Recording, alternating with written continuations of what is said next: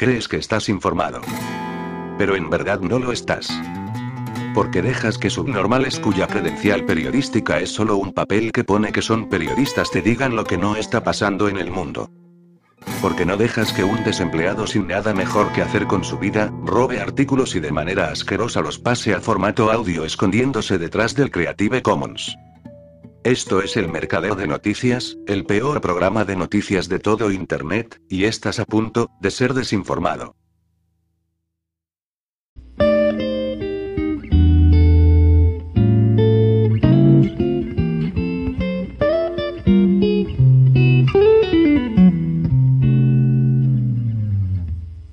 Como han señalado muchos escépticos de la cuarentena, entre los que me incluyó, los cierres representan una desviación radical respecto a las formas convencionales de gestión de pandemias.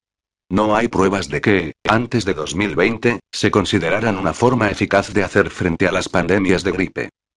En un documento de 2006, cuatro destacados científicos, entre ellos Donald Anderson, que dirigió los esfuerzos para erradicar la viruela, examinaron las medidas para controlar la gripe pandémica. En cuanto a la cuarentena de gran escala, escribieron. Las consecuencias negativas, son tan extremas que esta medida debería eliminarse de una consideración seria. Asimismo, un informe de la OMS publicado apenas unos meses antes de la pandemia de COVID-19 clasificaba la cuarentena de los individuos expuestos como no recomendada bajo ninguna circunstancia. El informe señalaba que no hay una justificación evidente para esta medida. Y todos sabemos lo que dice la propia estrategia de preparación para la pandemia del Reino Unido, a saber no será posible detener la propagación de un nuevo virus de la gripe pandémica, y sería un desperdicio de recursos y capacidad de salud pública intentarlo. Como ejercicio adicional, busqué en los planes de preparación para la pandemia de todos los países occidentales de habla inglesa, Reino Unido, Irlanda, E.U. Canadá, Australia y Nueva Zelanda, menciones al lockdown, lockdown, cierre o toque de queda. Solo se mencionó el toque de queda, y solo una vez. En el plan de Irlanda. La frase pertinente era, la cuarentena obligatoria y el toque de queda no se consideran necesarios. En ninguno de los planes de los países se mencionaba el confinamiento. Entonces, ¿de dónde viene la ciencia del control de COVID mediante confinamientos? Como todo el mundo sabe, China aplicó el primer cierre, de la provincia de Hubei, en enero de 2020. Sin embargo, no fue hasta marzo cuando los confinamientos pasaron a formar parte de la ciencia. Como muestra este gráfico extraído del artículo de David Rozado, los principales medios de comunicación occidentales no empezaron a mencionar el confinamiento, lockdown, con frecuencia hasta marzo. Y este gráfico confirma que el interés de las búsquedas en Google a nivel mundial para lockdown fue esencialmente nulo hasta el 8 de marzo de 2020. ¿Qué ocurrió a principios de marzo? Bueno, Italia fue el primer país occidental en cerrar, el 9 de marzo del año pasado. Y, como sostiene Michael Singer, su decisión parece haber sido impulsada por el informe de la OMS del 24 de febrero, que evaluó de forma elogiosa el cierre de China. Merece la pena leer el artículo de Singer. A continuación, otros países occidentales siguieron su ejemplo. El siguiente acontecimiento más importante, tras la decisión de Italia de cerrar, fue la publicación de un informe del equipo de Neil Ferguson el 16 de marzo. Este informe ha sido descrito como el catalizador del cambio de política. Hasta entonces, el Reino Unido había seguido más o menos su plan de preparación para la pandemia. Todavía el 5 de marzo, Whitty declaró ante la Comisión de Sanidad y Asistencia Social que lo que queremos es minimizar los trastornos sociales y económicos. Aunque ya se habían publicado otros informes similares, el análisis del equipo de Neil Ferguson se consideró especialmente autorizado. Según el New York Times, el informe también influyó en la Casa Blanca para reforzar sus medidas. El 17 de marzo, Neil Ferguson y sus colegas dieron una conferencia de prensa tras regresar de Downing Street. Confirmaron que Gran Bretaña adoptaría una nueva estrategia. El objetivo no es frenar el ritmo de crecimiento de los casos, sino hacer retroceder la epidemia, dijo Ferguson. En cuanto a la razón por la que el Reino Unido cambiaba de rumbo, Ferguson señaló, Hemos recibido malas noticias de Italia y de las primeras experiencias en los hospitales del Reino Unido. Sin embargo, las revelaciones posteriores sugieren que las malas noticias eran menos importantes que el desplazamiento de la ventana de Overton. En una entrevista con el Times publicada en diciembre del año pasado, Ferguson señaló que el sentido de la gente sobre lo que es posible en términos de control cambió de forma bastante dramática entre enero y marzo. Refiriéndose al cierre de China, explicó. Pensamos que en Europa no podríamos salirnos con la nuestra, y entonces lo hizo Italia. Y nos dimos cuenta de que sí podíamos. Tras la respuesta inicial de China en Hubei, los cierres tardaron dos meses en pasar de inéditos a inevitables. Recibieron dos grandes dosis de credibilidad intelectual. Primero de la OMS y luego del equipo de Neil Ferguson. Italia sentó el importantísimo precedente para los países occidentales. En cuanto a si hay que confiar en la ciencia sobre los cierres, lockdowns, una respuesta razonable a esa pregunta sería, ¿te refieres a la ciencia anterior o posterior al COVID? No a Carl.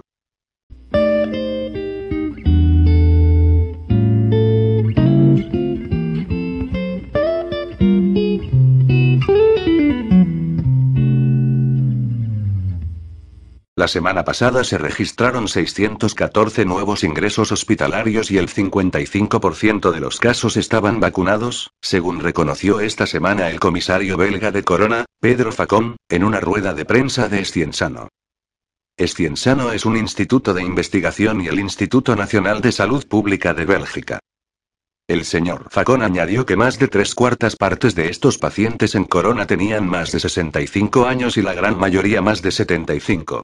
En la última semana, 60 personas vacunadas han ingresado en la unidad de cuidados intensivos, el 70% de las cuales son mayores de 65 años, según el responsable de Corona.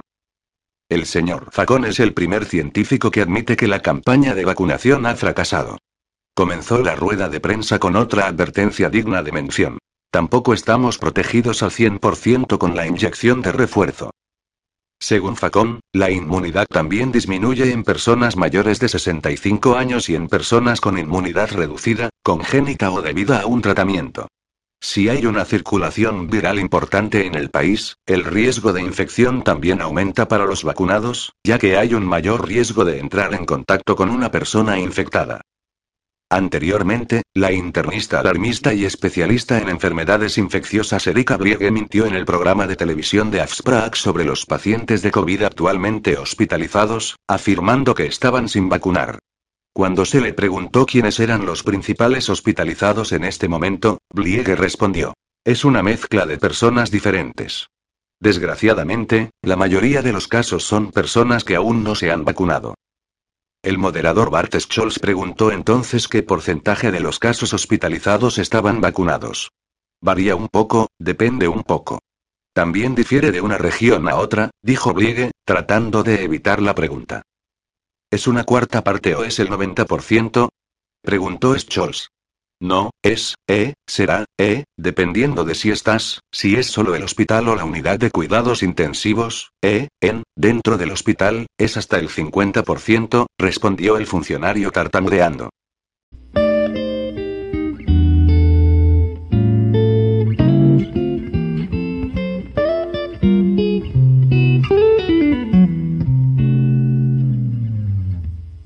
La semana pasada prometimos ensanchar el reducido espectro de opinión e información con respecto a la pandemia de COVID-19, sobre la que se nos informa poco y mal.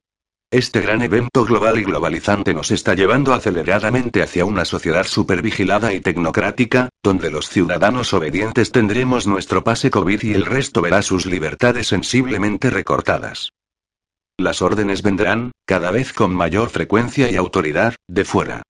De una supuestamente iluminada pero jamás votada ni elegida comunidad internacional de expertos que está, en última instancia, al servicio de la gran corporación. Trabajan para beneficio de los distintos monopolios privados que han capturado y dominan las instituciones civiles y gubernamentales que hacen política supranacional en salud pública, derechos humanos, cambio climático y seguridad. Por su parte, la idea de que el pasaporte COVID será una medida temporal, peca de ingenua, pues cualquier futura emergencia real o imaginaria renovará de inmediato el llamado al control, la vigilancia y el seguimiento facilitados por este tipo de tecnología, que permite sistematizar enormes cantidades de información personal y verificar la obediencia del ciudadano con respecto a mandatos amparados en estados de emergencia. Todo esto, a su vez, condicionará nuestro acceso a bienes sociales. Ya es sabido por todos que los más grandes gigantes corporativos del momento, como Facebook o Google, tienen sus ojos puestos en nuestros datos, comportamiento y costumbres. La recopilación de ese tipo de información constituye el gran negocio del siglo XXI y vaya coincidencia va de la mano con cierta necesidad oficial de saber en todo momento dónde estamos, qué hacemos y con quién. Y una sociedad obediente es una sociedad autoritaria. No estamos haciendo mella de ninguna virtud. La obediencia tiene su tiempo y lugar, pero ellos no son la democracia liberal, sus foros e instituciones. Ya tenemos una muestra de este nuevo orden en el extendidísimo velo de censura que se ha corrido sobre miles de médicos y científicos opuestos a las medidas contra la pandemia. La mordaza y la propaganda llegan de la mano para asegurar la aquiescencia de sociedades con las que no se desea discutir ni razonar nada. El objetivo es coaccionarlas mediante la más grotesca manipulación emocional. Tampoco estamos adivinando el futuro, pues ese tipo de control del ciudadano ya se puede ver en lugares tradicionalmente libres, como Australia, Francia o Italia. En la golpeada Italia, el pase COVID está siendo duramente combatido en puertos y plazas, pues el gobierno ha exigido que, desde el pasado 15 de octubre, todos los empleadores, públicos y privados, lo exijan. Los medios de comunicación mainstream no están transmitiendo la rebeldía italiana ni la francesa, ni la australiana, no vaya a ser que resulte inspiradora. Antes de pasar a hablar brevemente de ciencia, valdría la pena preguntarse, luego de la pandemia, ¿qué nuevas emergencias globalizantes ampliarán los poderes de la tecnocracia internacional que nadie eligió? Un estudio publicado recientemente en la Revista Europea de Epidemiología por los científicos S.V. Subramanian y Akil Kumar, ambos de la Universidad de Harvard, viene dando que hablar. Usando información estadística pública recabada hasta el pasado 3 de septiembre, estos especialistas intentaron hallar la relación entre los porcentajes de población totalmente vacunada y el surgimiento de nuevos casos de COVID-19. Lo que encontraron se resumen en el título del estudio, que traducimos del inglés. Los aumentos en los casos de COVID-19 no están relacionados con los niveles de vacunación en 68 países y 2.947 condados de Estados Unidos. El estudio explica que, y la ausencia de una asociación significativa entre el porcentaje de la población totalmente vacunada y los casos nuevos de COVID-19 se puede ejemplificar comparando a Islandia y Portugal. Ambos países tienen a más del 75% de su población vacunada y tienen más casos de COVID-19 por millón que países como Vietnam o Sudáfrica, que tienen alrededor del 10% de su población totalmente vacunada. Y con respecto a los cientos de condados estadounidenses analizados, los epidemiólogos tampoco hallaron un descenso en los casos que pudiera asociarse a mayores porcentajes de personas vacunadas, como cabría esperar. El asunto no acaba ahí, pues de acuerdo con el estudio, de los cinco condados estadounidenses donde se observa mayor transmisión del virus, cuatro están entre los más vacunados, superando el 90% de la población. De hecho, el estudio halló una leve relación positiva entre porcentajes de vacunación y nuevos casos de COVID-19. Notablemente, Israel, con más del 60% de su población inoculada, tiene la mayor cantidad de nuevos casos de COVID-19 por millón. ¿Cómo fue tratada esta investigación en la prensa? Uno de los pocos medios periodísticos que comentó la reciente investigación fue el norteamericano Motter Jones 12 de octubre de 1921, que lo politizó de la manera más pueril. En cierto pasaje, el autor de la nota señala que la investigación analizada llegó a su atención gracias a un preocupado informante, intranquilo porque, aparentemente, un inescrupuloso investigador de Harvard estaba poniendo el prestigio de la universidad al servicio de los objetivos políticos de la derecha. El articulista cita luego a un par de elementos de la extrema derecha alemana y eslovaca, quienes aparentemente compartieron el estudio en sus redes sociales, sin mediar comentarios que explicaran su contenido. Según el reportero de Motel Jones, la ausencia de comentarios por parte de altos ultraderechistas apuntaría a evitar la censura de sus publicaciones, pero, ¿por qué los censurarían por compartir un estudio científico de la Revista Europea de Epidemiología, comentarios de por medio o no? Pues por el simple hecho de que los hallazgos, por muy verídicos que pudieran ser, podrían fomentar las dudas con respecto a la vacuna. Así piensa la prensa del siglo XXI. Hay que administrar astutamente la información que podría suscitar comportamientos indeseables por parte de las cochinas masas. El autor de Motel Jones tomó varias citas del estudio para sustentar, correctamente, que los epidemiólogos de Harvard no tienen ninguna intención de desalentar la vacunación, pero nos molestó en citar algunos pasajes que aclaran el motivo de la investigación, así como su conclusión fundamental. La vacunación no mitigará la pandemia, ni debería ser forzada. Las vacunas constituyen la estrategia primaria para combatir el COVID-19 alrededor del mundo, observan los científicos con respecto a las políticas internacionales, y por ejemplo, la narrativa relacionada al presente incremento de casos en Estados Unidos. Dice que este se estaría produciendo en las áreas con bajos índices de vacunación y una narrativa similar es observable en Reino Unido y Alemania. Sus hallazgos, citados arriba, demuestran que esa narrativa es falsa. En suma dicen los científicos hacia el final del documento publicado en la Revista Europea de Epidemiología, aunque debe hacerse esfuerzos para incentivar la vacunación, ellos deben realizarse con humildad y respeto. Estigmatizar poblaciones puede hacer más daño que bien. Martin Kulldorff es uno de los investigadores más respetados de la comunidad científica estadounidense, por lo que haríamos bien en escucharlo cuando señala que 400 años de ilustración científica podrían estar llegando a su fin. Quienes le están dando las últimas estocadas a la herencia de Newton y Descartes no son otros que las mismas instituciones científicas. Ellas están destruyendo su propia reputación fomentando la mentira, la distorsión, el ataque a la reputación y la histeria irracional sobre el COVID-19. Kulldorff, profesor de medicina y epidemiólogo de Harvard, investiga la seguridad de las vacunas, por lo que difícilmente podría ser tachado de anti. La declaración de Great Barrington, firmada por el mencionado y los doctores Sunetra Gupta y Jai Bhattacharya, de las universidades de Oxford y Stanford, respectivamente y luego por otros 860.000 suscriptores de todo el mundo, incluyendo a decenas de miles de científicos, médicos y algunos premios Nobel, debió haber suscitado una pausa en este deseo aparentemente irrefrenable de encerrar y vacunar a sanos y enfermos por igual. La intención de los firmantes era fomentar medidas enfocadas en los vulnerables, mientras los jóvenes y saludables seguían en su rumbo natural hacia la inmunidad de rebaño.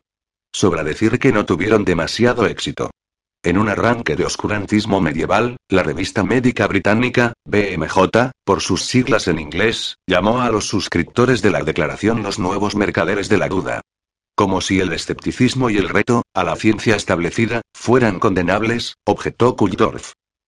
Abundan las asociaciones de médicos, científicos y otros profesionales que se han creado para debatir y combatir las exageradas medidas dictaminadas para paliar la pandemia. Estas son las fuentes de información que deberíamos atender en lugar de esperar información veraz y fidedigna de la gran prensa, esa conocida mentirosa. Uno de ellos es el grupo británico ART, compuesto por científicos y médicos de primera línea. Ellos discuten la ética de vacunar contra el COVID-19 a niños y adolescentes. Entre lo más importante resalta que todas las pruebas hechas sobre la seguridad de las vacunas excluyeron a la población infantil y adolescente, por lo que no se sabe cuáles podrían ser los efectos secundarios en ella. Tampoco hay información sobre efectos a largo plazo. Varias marcas de vacuna han sido suspendidas en diferentes países debido a coágulos sanguíneos y miocarditis. Art también menciona anteriores catástrofes en las que el apuro por administrar vacunas nuevas destruyó la salud de una gran cantidad de infantes. Más de mil niños fueron permanentemente enfermados de narcolepsia debido a la vacuna Pandemic Swine Flu. La rápida distribución de nuevas vacunas para el dengue resultó en la muerte de 10 niños en Filipinas, no al momento de la inoculación, sino meses después, cuando se encontraron con el virus del dengue. ¿Por qué someter a una población que no corre riesgos a causa del COVID-19 a los potenciales riesgos de una vacuna que aún se encuentra en proceso experimental? Si entendemos que, además, dicha vacuna no impide el contagio, vacunar a los niños tiene aún menos sentido. Pero como señalamos la semana pasada, todo indica que la vacunación de todo lo que se mueve y respira se realizará igual, a lo bestia y sin detenerse a pensar en nada. Se está incumpliendo de manera gravísima el principio del consentimiento informado establecido en el Código de Nuremberg, pues no se señalan todos los riesgos de la vacuna a la población, para no fomentar la duda. Tampoco se indica el bajísimo riesgo que gran parte de la población corre de contraer COVID-19 y terminar hospitalizado, véalo usted mismo en la calculadora de riesgo de Johns Hopkins. Un documento oficial del Comité sobre Vacunación e Inmunización de Reino Unido, publicado en septiembre, fue muy claro al desestimar la vacunación de adolescentes entre los 12 y 15 años. Y el comité opina que los beneficios de la vacunación son, solo, marginalmente superiores a los daños potenciales conocidos, pero reconoce que existe una considerable falta de certeza con respecto a la magnitud de los daños potenciales. Desgraciadamente, la presión política para incorporarnos a todos en el nuevo aparato de control mediante salvoconductos virtuales terminó arrasando con cualquier consejo médico sensato, incluso el de las mismas fuentes gubernamentales, y Reino Unido ya está vacunando a sus adolescentes. Para convencer, el gobierno británico se ha servido del testeo masivo, seguido del previsible anuncio de una explosión en las infecciones en las escuelas Bloomberg, 19 de octubre de 1921. En realidad, no debería decir infecciones, sino pruebas PCR positivas. Desde 2020, como recordaremos, ya no se le llama caso al enfermo, sino a quien sea que dé positivo en esas cuestionadas pruebas serológicas síntomas o no, constituyéndose como la forma de presión social y creación artificial de pánico más eficiente. En Latinoamérica y el Perú, la prensa nos presenta una imagen de férreo consenso científico y público, llevando a muchos ciudadanos a hacer de policías honorarios ante cualquier forma de disidencia doméstica o callejera. Esta fiebre impide cualquier debate alturado y cualquier pausa reflexiva, condicionando la vida cotidiana de una población enorme de seres humanos que, valga la redundancia, no se encuentra ni se encontró jamás en riesgo de morir de COVID-19. Llegado el momento, las autoridades deberán ser señaladas por su obediencia ciega a los dictámenes de la tecnocracia internacional que nadie eligió y responsabilizadas por los daños. Daniel Espinosa Winder.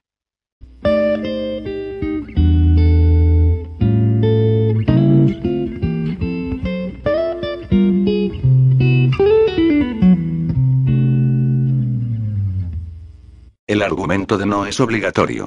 Es una total gilipollez. No es obligatorio. Pero puedes perder tu trabajo si no te pinchas. Pero puedes perder a tus amigos si no te pinchas. Pero puedes perder a tu familia si no te pinchas. Pero puedes perder a tus hijos si no te pinchas. Pero puedes ser condenado al ostracismo si no te inyectas. Pero puedes ser puesto en un campo de concentración, quiero decir, campo de cuarentena si no te inyectas. Pero no puedes viajar si no te inyectas. Pero no puedes salir de tu casa si no te inyectas. Pero no puedes ir de compras si no te pinchas. Pero puedes perder todo lo que tienes si no te pinchas. Pero no es obligatorio. Sí. Correcto.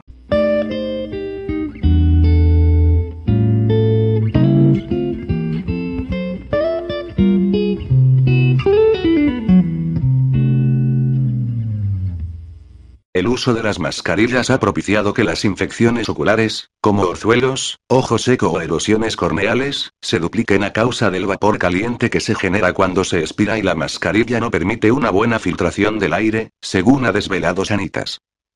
Al respirar dentro de la mascarilla, se genera una concentración de vapor caliente del aliento expirado que, por una parte, acelera la evaporación de la lágrima y, por otra, altera su pH, cosa que favorece las infecciones palpebrales ocasionadas por las bacterias que contienen, tanto el aliento como los propios párpados, ha explicado la oftalmóloga del Hospital Sanitas Cima, Barcelona, Luciene Collet. En este sentido, la especialista ha alertado acerca de la ausencia de revisiones periódicas de la población por miedo al contagio y ha apuntado a que personas que han superado el COVID-19 pueden sufrir alguna secuela visual que es necesario determinar y controlar.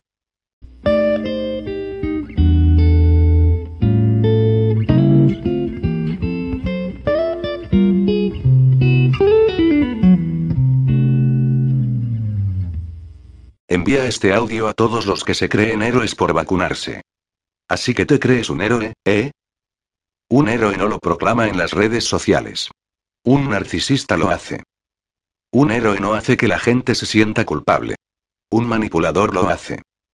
Un héroe no avergüenza a otros por tener una opinión diferente. Un psicópata lo hace. Un héroe no crea fantasías sobre sí mismo salvando vidas. Un delirante lo hace. Un héroe no insulta a la gente en la calle por no llevar una máscara. Un lunático desquiciado lo hace. Un héroe no hace que despidan a otras personas.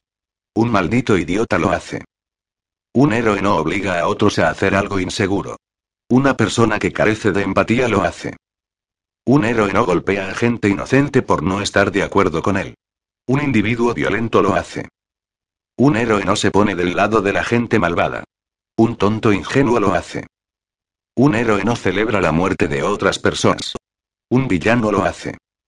Un héroe no permite que esta locura continúe. Un lacayo lo hace. No, no eres un héroe y nunca lo serás. ¿Tú eres el villano? ¿Lo admitirás o no?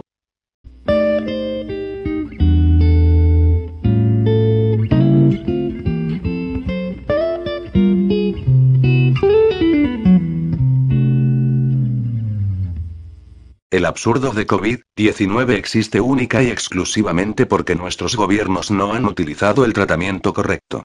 Usaron las llamadas vacunas cuando Japón, y también India, acababa de demostrar, en menos de un mes, que la ivermectina puede erradicar la enfermedad. ¡Bum! Ya dan marcha atrás. Cuando la gente se quiera enterar de lo que pasó en realidad, supongo que dejarán de aplaudir y de poner el brazo gratis. La Agencia Sueca de Salud Pública recomendó el miércoles una suspensión temporal del uso de la vacuna COVID-19 de Moderna entre la población joven debido a efectos colaterales que suponen un grave riesgo cardíaco. La interrupción debería estar en vigencia inicialmente hasta el 1 de diciembre, cuando se hayan evaluado suficientemente las evidencias de un mayor riesgo de efectos secundarios como inflamación del músculo cardíaco, miocarditis, e inflamación del pericardio, pericarditis. Finlandia, Dinamarca y Noruega también se han distanciado de las vacunación anti-COVID. Finlandia se unió a Suecia, Dinamarca y Noruega el jueves pasado para recomendar el abandono del suero COVID-19 de Moderna en los grupos de edad más jóvenes, citando los riesgos de efectos secundarios cardiovasculares raros que creen que justifican las medidas de precaución. La Agencia Europea de Medicamentos dijo el jueves que los nuevos datos preliminares de los países nórdicos respaldan una advertencia que la agencia adoptó en julio de que las afecciones cardíacas inflamatorias llamadas miocarditis y pericarditis pueden ocurrir después de la vacunación con las vacunas COVID-19 llevada a cabo por Moderna y Pfizer BioNTech. Sin embargo, la superestrella absoluta entre las naciones extranjeras de COVID es Japón. Japón eliminó los sueros reemplazándolos con ivermectina y en un mes eliminó el COVID. Japón ha estado investigando las muertes causadas por las vacunas COVID-19 desde septiembre. Alrededor de ese tiempo, los viales fueron examinados y se encontró material metálico magnético en ellos. Poco después, el ministro de Salud japonés anunció que los médicos podrían recetar ivermectina. Un mes después, la prensa occidental se sorprendió de que COVID prácticamente desapareciera de la isla. Así es un país que todavía funciona el Estado de Derecho. El gobierno responde a las quejas de muertes sospechosas y vacunas contaminadas, cambia a un tratamiento real, la gente se recupera y el virus desaparece. Ahora compárelo con lo que está sucediendo en países como Italia, Estados Unidos, Australia y Nueva Zelanda, o España, nota del blogger. Estos cuatro países están experimentando una triste y obvia falla en la gestión de COVID-19, y esta falla ha producido una increíble pérdida de libertad, así como destrucción del comercio y la economía en general. El caso de España. Sobre mortalidad acaecida durante el primer confinamiento, mientras se producía el genocidio por abandono y barra o sedación en las residencias y se aplicaban protocolos inadecuados en los hospitales. Estos datos contestan cumplidamente a la retórica pregunta de qué moría la gente si no era de un virus. No hubo virus, pero sí iatrogenia y eutanasia encubierta. Esta es la noticia más importante en este momento. Japón ha terminado con el COVID, y lo ha hecho dejando de lado las vacunas y recurriendo a la ivermectina. Una vez más los teóricos de la conspiración teníamos razón. Es una condena aplastante de la narrativa que quiere que el gobierno sea de alguna manera una fuerza benévola contra el virus. Ahora tenemos un precedente histórico de un gobierno haciendo lo correcto y obteniendo la victoria. Si el gobierno no lo hace, es porque la vacuna apunta a otra cosa que al bien público. ¿Qué podría ser? Siempre te lo hemos dicho. El control total.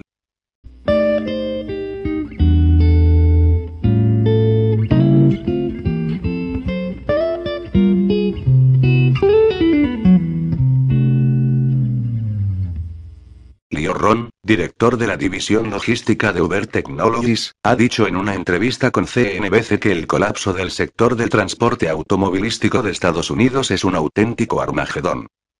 Lo que está ocurriendo ahora resultaba inimaginable. Los puertos estadounidenses están experimentando grandes atascos y decenas de barcos hacen colas incapaces de descargar todo lo que llevan. Hacen falta trabajadores para descargar contenedores y conductores de camiones para transportar sus contenidos a los almacenes. Incluso se ha llegado a decir que se producirá una gran escasez de alimentos y otros insumos básicos. La Casa Blanca ha advertido a sus ciudadanos que es posible que los precios de los productos se eleven y que las estanterías estén vacías en Navidad. Según la CNBC, el costo de transporte de mercancías se ha elevado en un 300%. Además, la escasez de contenedores ha provocado que se retrase la llegada de las mercancías compradas a China, por lo que la elevación del precio de los productos afectará gravemente a los consumidores. Un alto ejecutivo de Uber Technologies ha declarado que esta crisis afecta a todo el sector del transporte por carreteras, nunca habíamos visto algo así. La cadena de televisión CNBC ha dado a conocer que no existen suficientes camioneros debido a las restricciones impuestas por el coronavirus. Las razones detrás de todo esto son bastante conocidas. Despidos masivos debido a la inactividad y cierre temporal de las escuelas de conductores de camiones. Según la Oficina de Estadísticas Laborales, el sector del transporte por carretera perdió el 6% de sus trabajadores, además de un total de 1,52 de conductores, es decir, al menos 90.000 trabajadores. Ahora faltan casi 100.000 conductores. El periódico italiano Corriere della será culpa de lo sucedido al cuello de botella que provocaron las restricciones económicas en todo el mundo. Han afectado todos los puntos de la cadena logística de transporte de productos elaborados, semielaborados y materias primas, causando la falta de contenedores, buques de carga, congestión portuaria, escasez de camiones y camioneros, además de dañar la capacidad de almacenamiento. A esto se suma la omnipresente escasez de mano de obra, lo cual se hace sentir cada vez más en una amplia variedad de sectores. Aunque Bloomberg dice que existen otras razones para la crisis de suministros. Tras las medidas restrictivas impuestas por la pandemia del coronavirus, los fabricantes y los analistas predijeron una caída en la demanda de varios productos. Sin embargo, la demanda de muchos productos se ha mantenido e incluso ha aumentado, por lo que muchas industrias no estaban preparadas para ello. Las empresas tampoco midieron el impacto que tendría el paso del trabajo presencial al teletrabajo, especialmente si tenemos en cuenta que los gobiernos les dijeron a los consumidores que se quedarán encerrados en casa, por lo que muchos se vieron obligados a comprar teléfonos, ordenadores, consolas de videojuegos, etc., en cantidades inusitadas hasta ahora. El mercado de computadores personales creció en un 11% en 2020, algo que no había sucedido en 10 años. Además, se ha producido una reducción de la importación de microchips procedentes de Asia y esto frenó muchas de las industrias que dependen de los microprocesadores como los automóviles, la informática, los celulares, los videojuegos, los electrodomésticos y los dispositivos médicos y Bloomberg dice que se trata de una pesadilla no solo para los niños que esperaban recibir consolas de videojuegos en Navidad, sino también para las empresas, dado que esta temporada festiva es la que proporciona la mayoría de sus ingresos. Joe Biden tuvo que reunirse con representantes de varias distribuidoras privadas, Walmart, Target, y empresas de transporte, pero también con las autoridades portuarias de Los Ángeles, Long Beach y los sindicatos de trabajadores portuarios para que estuvieran dispuestos a trabajar 24 horas al día y 7 días a la semana y de ese modo transportar el 40% de los contenedores que llegan a Estados Unidos cada día. Al parecer ya no habrá cierres. Muchos aseguran que los productos que no han sido enviados desde Asia hasta ahora no llegarán a las tiendas a mediados de diciembre, lo que demuestra que las cadenas logísticas se rompieron con bastante facilidad. En los últimos 12 meses las mercancías que cruzan el Océano Pacífico ya no tardan 13 horas sino 13 días en ser descargadas y ni hablar de que los precios se han disparado. Por ejemplo, ahora cuesta 7 veces más que hace un año enviar un paquete de Los Ángeles a Shanghái. Same era fácil, subdirectora del Consejo Económico de la Casa Blanca, dijo que es necesario un milagro para resolver este problema. Por otra parte, se ha vuelto muy difícil construir contenedores ya que la pandemia ha afectado a la industria del acero y la madera. En Europa, la situación tampoco es buena. En Alemania faltan 80.000 camioneros, mientras que las ventas y la producción de automóviles han caído alrededor de un 30%. Según la consultora Alix Partners este año se producirán 7,7 millones de coches menos, lo que equivale a un 10% de la producción mundial. La crisis del transporte ha provocado la subida del precio de los alimentos. La FAO ha informado que el precio del aceite vegetal ha batido todos los récords. Mientras tanto, han subido en un 20-30% los precios de los productos lácteos, la carne importada y los cereales con respecto al 2019. Esto ha dejado en evidencia la creciente dependencia de Estados Unidos y Europa de los suministros importados de Asia, especialmente de China. Estados Unidos depende de un 90% de los suministros chinos para la fabricación de ciertos productos médicos y esta cifra se eleva a más de un 80% con respecto a las tierras raras. En semejantes circunstancias, lo más conveniente no es pregonar el Armagedón o reunirnos con la Casa Blanca, sino combatir la psicosis que ha generado la pandemia.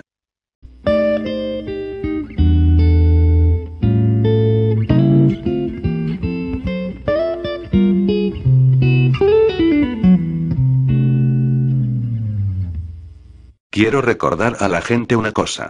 Sé que he hablado, entrecomillado, porque no hablo en verdad, en este podcast sobre la presencia de óxido de grafeno en la vacuna, y quiero dejar claro que reniego de esos artículos como basura perpetrada por el enemigo diseñada para dividir a la comunidad, y que, en ese momento, la quinta columna tenía veracidad y ese estudio que hicieron era real, antes de descubrir que era un montón de mierda.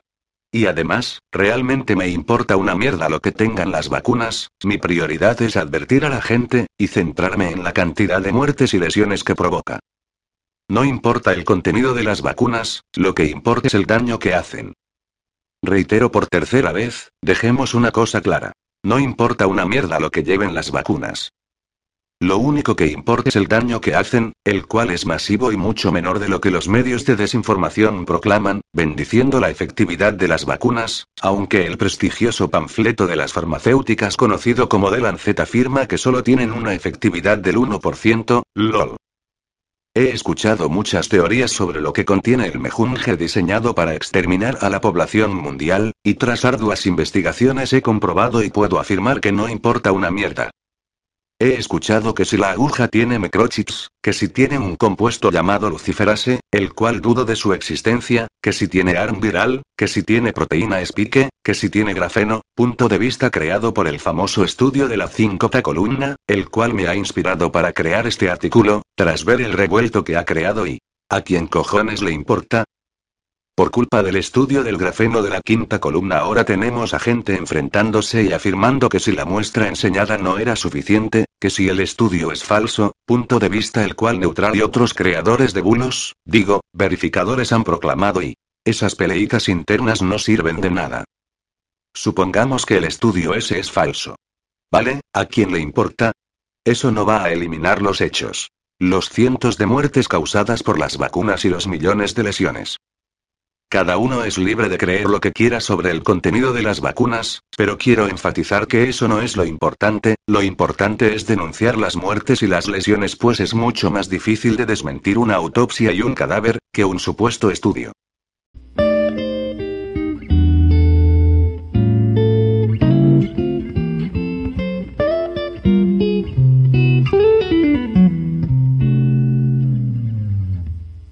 El gobierno del Reino Unido ha revelado que una vez que te hayas vacunado contra el coronavirus de Wuhan, COVID-19, nunca podrás adquirir nuevamente inmunidad natural completa. En su informe de vigilancia de las vacunas COVID-19 correspondiente a la semana 42, la Agencia de Seguridad Sanitaria del Reino Unido, admite en la página 23 que los niveles de anticuerpos N parecen ser más bajos en las personas que se infectan después de dos dosis de vacunación. Continúa explicando que esta caída de anticuerpos es básicamente permanente. ¿Qué significa esto? Varias cosas, y todas ellas malas, escribe Alex Berenson. Sabemos que las vacunas no detienen la infección ni la transmisión del virus, de hecho, el informe muestra en otra parte que los adultos vacunados están ahora infectados en tasas mucho más altas que los no vacunados. Lo que dicen los británicos es que ahora están descubriendo que la vacuna interfiere con la capacidad innata de tu cuerpo después de la infección para producir anticuerpos no solo contra la proteína espiga, sino también contra otras partes del virus. En concreto, las personas vacunadas no parecen producir anticuerpos contra la proteína de la nucleocápside, la envoltura del virus, que son una parte crucial de la respuesta en las personas no vacunadas. A largo plazo, las personas vacunadas bajo la operación Warp Speed serán mucho más vulnerables a las mutaciones de la proteína espiga que puedan producirse, incluso si ya han sido infectadas y curadas una o más veces. Por el contrario, las personas no vacunadas adquirirán una inmunidad duradera, incluso permanente, a todas las cepas del llamado virus después de haber sido infectadas con él de forma natural, aunque sea una sola vez. Esto también significa que es probable que el virus seleccione mutaciones que vayan exactamente en esta dirección, ya que esencialmente harán que una población vacunada sea vulnerable a la infección, advierte además Berenson. Y esto es probablemente una prueba más de que las vacunas pueden interferir en el desarrollo de una inmunidad robusta a largo plazo después de la infección. Confía en Dios, no en las grandes farmacéuticas. Esto es lo mismo sobre lo que hemos estado advirtiendo, pero nos hemos tenido que enfrentar a las ridículas mentiras de los principales medios de comunicación y fuentes gubernamentales que ahora afirman que la inmunidad natural ni siquiera existe. En otras palabras, hay dos realidades simultáneas. Una en la que los no vacunados confían en Dios para su inmunidad, y la otra en la que los totalmente vacunados confían en la ciencia, el gobierno y los medios de comunicación para que les den esa inmunidad a través de una aguja. Solo un bando tiene razón, y por lo tanto no es el que toma el camino de los daños inmunológicos permanentes a través de la vacunación. Las únicas personas en el mundo que tendrán un sistema inmunológico que funcione al final son aquellas que han tomado la decisión de dejar su cuerpo en paz. Sencillamente, no hay necesidad de recibir una inyección por un virus del que la mayoría de las personas no tienen síntomas, y mucho menos de un virus que nunca ha sido aislado y cuya existencia no ha sido demostrada. Es la mayor estafa de la historia de la humanidad, escribió un comentarista en el blog de Berenson sobre esta pesadilla de inyecciones COVID. Las élites mundiales llevan planeando esto desde 1991, 92, escribió otro. ¿Ha oído hablar de la Agenda 21? Fue sustituido en 2015 por la Agenda 2030 de la ONU, o lo que ahora se llama el Gran Reinicio. Otro ha señalado que la mera mención de la Agenda 21 fue considerada durante años una disparatada teoría de la conspiración. Ahora esta teoría de la conspiración se ha transformado en un hecho de conspiración.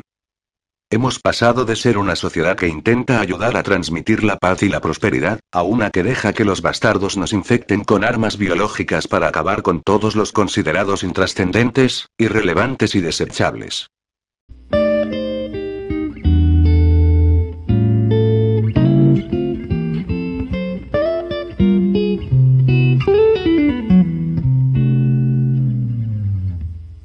Bien, esto ha sido el programa del mercadeo de noticias de día actual, barra, mmes actual, barra, año actual. Si vale, podría haber puesto la fecha pero si has escuchado el programa completo, te habrás dado cuenta que la calidad brilla por su ausencia.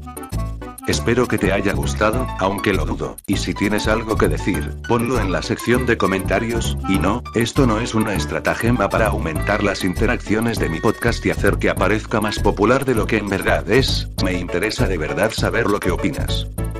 Y ahora me voy a convertir en un vendido y promocionar toda la mierda que tengo en la descripción, así que si no te interesa puedes quitar el podcast ya, porque estos solo son anuncios, aunque no sé por qué te quejas, te tragas la tele y la radio todos los días, hacen lo mismo y encima te mienten, así que cállate.